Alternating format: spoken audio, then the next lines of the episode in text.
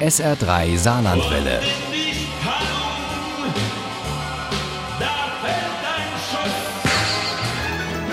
Der Krimi-Tipp. Der SA3 Krimi-Tipp hat passend zum Fest ein richtiges Überraschungsei im Osternest. Salmonellenfrei. Einen Krimi aus dem Nordsaarland über das Nordsaarland, aber auch über Globalisierung und eine Institution, die das Leben hierzulande während der Wirtschaftswunderjahre entscheidend mitgeprägt hat. Das alles gibt's in dem Roman Vom Ende der Bundeskegelbahn von Frank P. Meyer.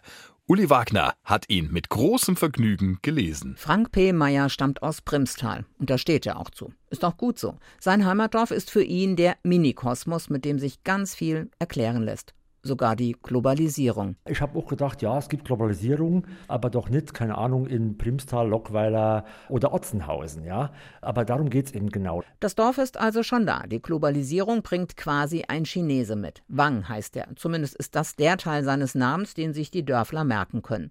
Was will der da im Nordsaarland? Handeln. Mit Wein. Wein? Was macht er dann hier? Will er Wein hier im Hochwald anbauen? Quatsch, er will nichts anbauen. Er kauft Edelweine auf und verkauft sie mit ordentlichem Gewinn an reiche Chinesen. Und dafür braucht er die Fleischfabrik? Ja, genau dafür braucht Wang die alte Fleischfabrik, die seit Jahrzehnten leer steht und langsam verfällt. Die wird nämlich zum Lager für seinen Im- und Export.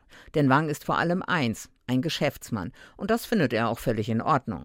Und er wundert sich ein bisschen, dass die Dörfler da eher wenig Initiative ergreifen. Wang dagegen hat einen Riecher für das, was geht. Nach kurzer Zeit ist Wang in vielem deutscher als die Einheimischen. Der wundert sich völlig, dass die nicht immer völlig pünktlich sind und auch so ein bisschen dieses typische saarländische Laissez-faire macht ihm ein bisschen zu schaffen. Aber immerhin entdeckt er seine ganz, ganz große Liebe in Nordsaarland. Nein, eine Frau ist es nicht, obwohl er die auch findet in Jasmin, deren Namen auch auf Chinesisch so schön klingt, Yasimin. Aber seine ganz große Liebe, die findet Wang im Gasthaus Zeggels. Jasmin nahm Wangs Hand und zog ihn in den Raum hinein. Das ist unsere Kegelbahn. Bundeskegelbahn, korrigierte Rosi. Das ist die Wirtin vom Zeggels und die weiß noch, welche Bedeutung dieses Überbleibsel aus der Wirtschaftswunderzeit für das Dorfleben hatte. Wang ist so begeistert, dass er die Kegelbahn, äh, pardon, Bundeskegelbahn glatt kauft, mitsamt dem Gasthaus und natürlich auch einen Verein gründet, einen Kegelclub, was denn sonst. Alle acht und einer? Er will den Club alle acht und einer nennen. Benny wollte es nicht glauben. Stimmt doch, sind doch neun, oder? Wang ist im Chor, im Obst- und Gartenbauverein und er tut wirklich alles, um sich zu integrieren. Aber er macht halt auch Geld. Richtig viel Geld mit seinem Geschäft in der alten Fleischfabrik. Und das kommt nicht überall gut an.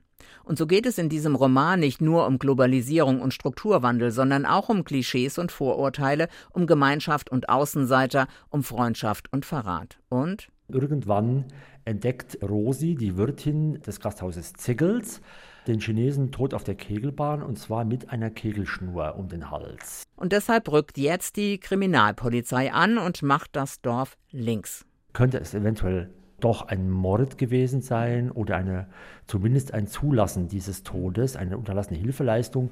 Und dann wird auf einmal deutlich, es gibt eine ganze Menge Leute im Dorf, die natürlich doch einen guten Grund gehabt haben könnten, ihn umzubringen. Zum Glück kann ich dann nur sagen, denn sonst hätte vom Ende der Bundeskegelbahn ja nichts im SA3 Krimi-Tipp zu suchen. Und das wäre wirklich sehr schade. Also es gibt natürlich immer einen Dreh, aber anders als man wahrscheinlich meint. Sonst wäre dieser Roman ja auch kein typischer Frank P. Meyer.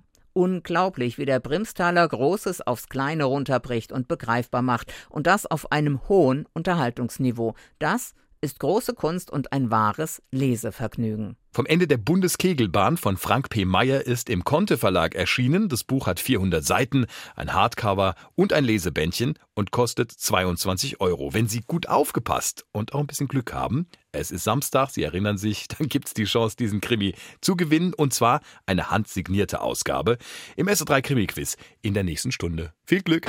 Ohne Krimi geht die Mimi nie ins Bett. Für Mimi und andere Krimi-Fans. SR3 Saarlandwelle. Hören, was ein Land fühlt.